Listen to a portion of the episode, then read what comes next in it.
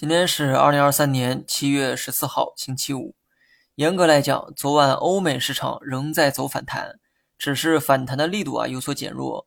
但这股劲儿漂洋过海来到亚洲大陆，似乎没剩多少了，反映到盘面上，勉强让上证指数收了个红。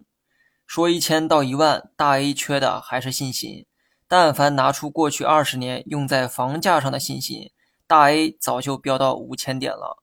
目前我们正处在经济转型的十字路口，未来大 A 能否迎来长牛，就看这几年能否扭转老百姓的预期。美股能走牛十年，说白了就是当地老百姓对自家股市有信心。当我们也建立起这种信心之后，股市就会变成居民财富的好去处。我相信这一天啊会来的。如果等不来这一天，经济转型也基本宣告失败。那么最后呢，说一下大盘。今天小幅回调，但是力度不大。直到中午，大盘还在用上涨诱惑你去追高，结果下午就迫不及待的割韭菜。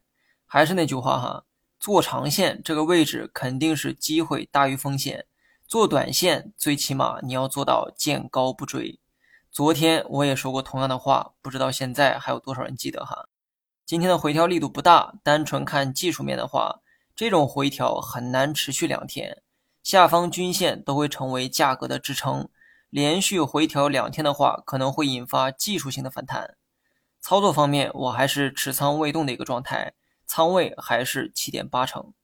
好了，以上全部内容，下期同一时间再见。